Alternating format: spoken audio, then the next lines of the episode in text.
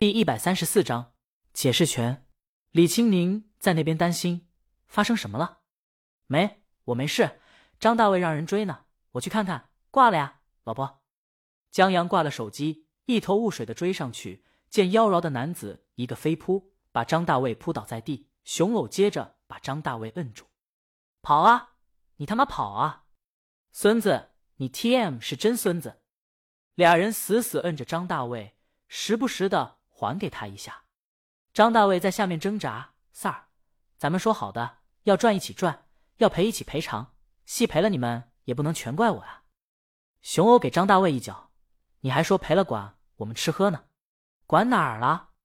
江阳走过去。在看到妖娆的三哥后，双眼一亮，不知道是打扮的缘故，本来就像，还是江阳先入为主。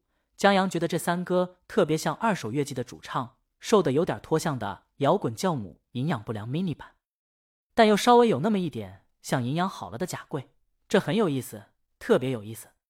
江阳觉得今儿这一趟来的特别值，他劝道：“大叔，咱们有话好好说，别动手动脚的，待会儿保安来了。”妖娆的三哥抬头看江阳，气喘吁吁，语气凶狠：“你跟他一伙的？”“不是。”江阳轻踢张大卫一脚：“我也是要债的。”妖娆的三哥顿时惺惺相惜起来：“你也让这孙子忽悠了啊！”江阳看着张大卫，看得这么老实，没想到挺能忽悠。妖娆的三哥见商场的人越聚越多，让熊偶把张大卫扶起来抓住。熊偶答应一声，先托熊偶的头。从熊偶脖子处探出一个满脸胡子的人人，特别像张飞。他又伸出胳膊拉起张大卫，牢牢抓住。张大卫气喘吁吁：“三儿，哥也难，要养你们俩。你嫂子肯定跟我离婚。不过今儿哥给你们找活路来了。”他抬手指江阳：“我这兄弟要拍一部电视剧，咱们机会来了。电视剧，话剧又 T M 改弄电视剧了。”三哥现在不信张大卫了，觉得他就是一个大忽悠。本来他们唱摇滚好好的，这孙子整了个相声加摇滚音乐剧，把他们全忽悠进去了。张大卫坐在商场休息的凳子上，这次是正经电视剧，不信你问我兄弟。是，江阳点头。三叔，三哥叫谁叔呢？江阳看了看三哥穿开叉裙子的打扮，腿毛还在，婶儿差点脱口而出。三哥是有这么个事儿。我觉得有个角色挺适合你的，就不知道你台词怎么样。张大卫让江阳放心，这年头唱摇滚的谁不跨界啊？江阳一想也对，三哥还不信江阳这么年轻拍电视剧？开什么玩笑？他在江阳这么大的时候还在宾馆当保安呢，这一定是张大卫新忽悠的手段。就在这时候，两个人从扶梯上下来。其中一个穿着白 T 恤的人，矮个子男人说：“我在上头就看见你们追打了，都是兄弟，丢不丢人啊？”这就是石头了。江阳看他的样子，年纪在四十左右，看起来挺文气的，一点也不像弄摇滚的。但这气势吧，很有一种带头大哥的气势。身高一米六，气场二米八。三哥和熊偶还是很给石头面子的，他俩吃喝拉撒睡这几天都在石头这儿。刚才跳舞演出的活儿。还是石头给找的。他们见石头来，就把张大卫放开了。他们去店里聊，石头在这边弄了个粘土艺术体验馆。他给张大卫说：“我老婆投的钱。”他老婆是做什么国外医药公司国内总代的。路上，张大卫给他们做了介绍。那个跟石头一起下来的人叫张伟，差不多二十六七岁，很文艺，透着一股书卷子气。他是个民谣歌手，今儿来石头这儿做客。石头说。前段时间挺火的民谣《石板路》，就是这兄弟唱的，是个天才。张伟忙摆手：“我这算什么天才？我要算天才，那大魔王算什么？”石头说：“为什么叫大魔王？就是因为凡人不能比。”江阳惊讶：“大魔王地位这么高吗？”张大卫默默的看他一眼。天道不公，某些人连自己老婆什么地位都不知道，整天还能嘻嘻哈哈上床睡觉。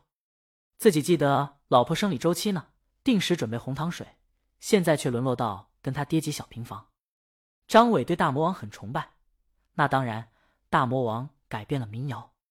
在大魔王之前，华语现代民谣只存在校园民谣，题材单一。大多停留在谈情说爱上，爱得天翻地覆，爱得死去活来。这些音乐就像浮萍，根本没有扎根到这片土地上。但在大魔王之后，这些改变了。他很大胆，一曲起风了，用传统民间死亡的意象和习俗去写爱情，但又不止爱情。李伟觉得那是在对抗死亡，就像他在《向往中生活》说的那样，在有限的时间里去燃烧生命，做自己喜欢做的了，爱自己爱的人。李伟十分倾慕地说：“大魔王作品从这之后扎根在本土文化中，真实、间接而且实在。或许跟家教有关。他的歌词满是人文和人性，这也是许多人认为他的作品是他父母代写的原因。在我最喜欢的《跟猫流浪》中。”李渔曾跟着一只流浪猫在城市小巷中转，然后发现了一个养猫的孤寡老人，写了这首很绝望的歌。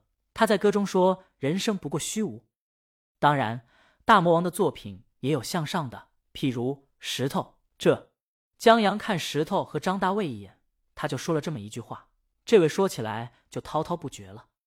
张大卫给了他个爱莫能助的眼神，石头则在幸灾乐祸。这位。可是铁杆的大魔王粉丝说起这个特别来劲儿，他还在观察江阳，他不觉得江阳能力拍电视剧，也在怀疑张大卫不是在忽悠吧？张大卫的忽悠能力，石头是见识了。一张老实木讷的脸下面藏着一张极善于蛊惑人的嘴，他上次差点跟着张大卫干了，奈何他家当家做主的是他老婆，让他老婆一票给否决了。张伟还在说，在鲤鱼。三十去死中，嗨嗨！江阳忍不住打断张伟，让张伟说的他都快不认识自己老婆了。其实他没那么想。张伟看了他一眼，你从这歌词。手机响了，张伟不得不停下来。李青宁打过来的，刚才发什么事了？什么被人追？你没事吧？江阳，我没事，都是朋友。正好电到了。张大卫推着意犹未尽，等江阳挂电话的张伟，咱不跟他掰扯了，他不懂音乐，但他握着最终解释权呢。本章完。